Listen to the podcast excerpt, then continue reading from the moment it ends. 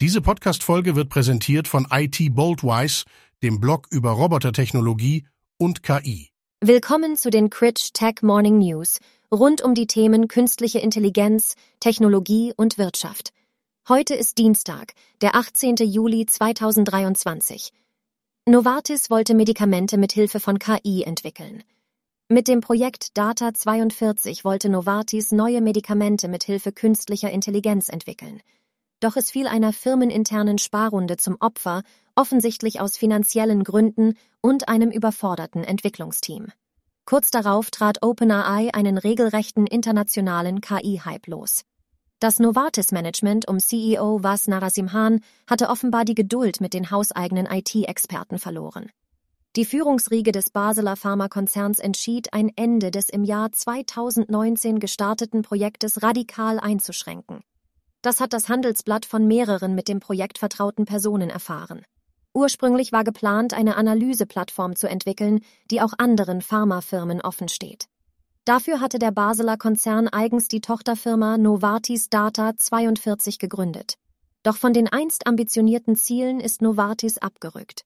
Achim Plückebaum, von Beginn an Projektleiter, ist Ende Oktober 2022 aus dem Führungsgremium des Novartis Tochterunternehmens ausgeschieden, wie aus dem Schweizer Handelsregister hervorgeht. Erste Printzeitschrift über künstliche Intelligenz. Die Münchner Philosophin Rebecca Reinhardt und ihr Mann und Kollege Thomas Wasek geben mit Human, das erste Magazin heraus, das sich komplett der künstlichen Intelligenz widmet. Dieses versteht sich als Leitmedium für Entscheider und alle, die mit KI arbeiten und leben werden. Die Startauflage beträgt 40.000 Stück. Wenn alles gut läuft, soll im November die zweite Ausgabe erscheinen. Danach gibt es Human dann viermal im Jahr. Rebecca Reinhardt fungiert bei all dem als Herausgeberin, Thomas Wasek als Head of Content und dann sind noch die Artdirektorin Tanja Maus, die Bildeditorin Maja Metz, ein informeller Beirat sowie ChatGPT als Co-Pilot an Bord. Microsoft kündigt Bing Chat an.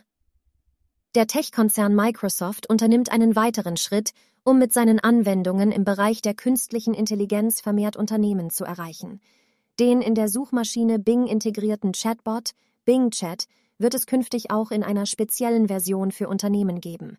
Das kündigte Microsoft am Dienstag auf seiner Konferenz Inspire an. Wie auch während der Nutzung von ChatGPT fließen dabei automatisch Daten nach Amerika. Einige Konzerne, darunter auch Samsung und Apple, haben ihren Mitarbeitern sogar die Nutzung von ChatGPT aus diesem Grund verboten.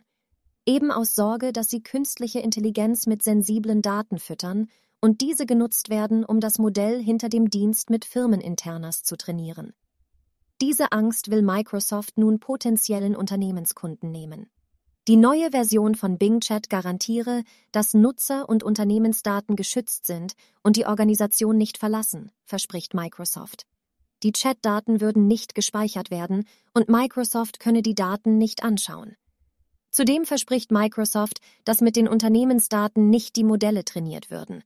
Das Angebot ist ab sofort in einer Testphase verfügbar und ist in vielen Microsoft-Produkten kostenlos enthalten. Amazons neues Sprachmodell soll OpenAI und Google herausfordern. Unter dem Namen Titan hat Amazon ein eigenes Sprachmodell angekündigt, das OpenAI und Google herausfordern soll. Anders als die Wettbewerber ist das Modell jedoch noch nicht der breiten Öffentlichkeit zugänglich. Wir werden Titan über Bedrock verfügbar machen, kündigte Amazon-Manager Swami Sivasubramanian an. Erste Kunden hätten bereits einen Zugang, dieser werde in den kommenden Monaten auf weitere Kunden ausgeweitet. Nun will Amazon mit einer Reihe von Initiativen aufholen. Wir sind gut aufgestellt, sagte AWS-Manager Swami Sivasubramanian. Gegenüber dem Handelsblatt erklärt er, wie der Konzern seine Rolle ausbauen will. Denn Amazon fehlt ein Alleinstellungsmerkmal, wie Microsoft und Google es haben. Diesen Nachteil will der Konzern jedoch zum Vorteil wandeln. Über die Plattform Bedrock bietet Amazon seinen Cloud-Kunden Zugang zu einer Reihe von Sprachmodellen von OpenAI-Konkurrenten wie AI21 Labs, Anthropic und Stability AI.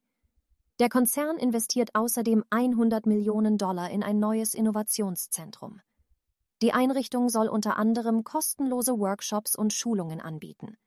Das Zentrum werde Amazon-Kunden helfen, ihre Ziele im Bereich KI umzusetzen, so der Amazon-Manager Siva Subramanian. Mehr Details zu diesen News finden Sie über den Link in den Show Notes.